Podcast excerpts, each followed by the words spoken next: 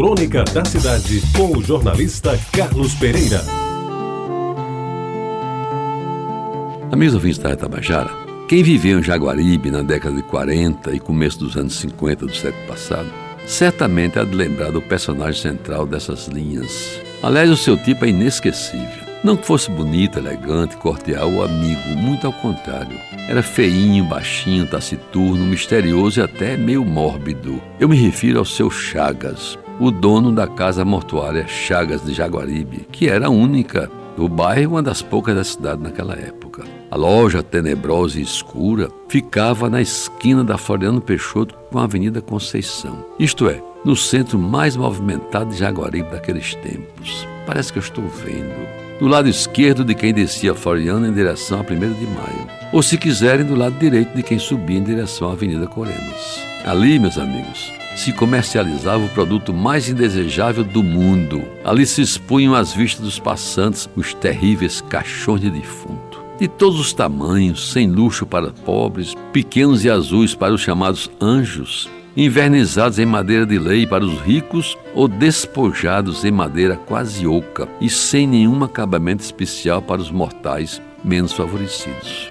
A gente, aqueles entre 5 e 12 anos, Passava naquela esquina porque era o jeito, mas sempre se buscava uma forma de cortar caminho, de pegar um atalho, de mudar de calçada, ou quando não havia alternativa, de fechar os olhos e correr aqueles 20 metros de rua, a respiração quase parando e o coração disparando no peito, o medo tomando conta do corpo todo.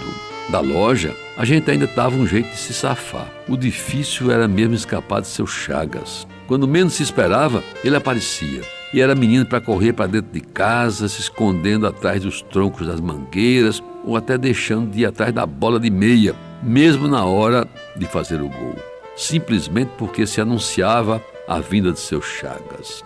Terno preto, gravata preta, camisa branca, sapatos, meias e chapéu pretos, baixinho, meio torto, olhar penetrante na face séria e meter medo a qualquer um um passo cadenciado, buscando no encontro com os adultos do bairro um cumprimento cordial que as crianças lhe negavam. E como corria a notícia de que seu Chagas andava com uma fita métrica, pronto para tirar as medidas do próximo a ocupar um caixão, o medo de encontrá-lo frente a frente era dos maiores e ninguém, ninguém mesmo menor de 15 anos, ousava cruzar com ele na mesma calçada. Depois que cresci, me mudei e perdi contato com seu Chagas. Figura ímpar, que marcou de um medo danado algum tempo da minha infância em Jaguaribe. Pois bem, soube muito tempo depois, quando os caixões já não me metiam medo nem me faziam tremer, que ele foi um comerciante honesto, um pai de família dedicado e, sobretudo, um homem que gostava muito de crianças. Perdoem, seus ouvintes, a morbidez da crônica, mas que eu tinha medo, tinha e muito dos seus Chagas, o dono da única casa mortuária de Jaguaribe, meu mundo naqueles tempos. Você ouviu Crônica da Cidade com o jornalista Carlos Pereira.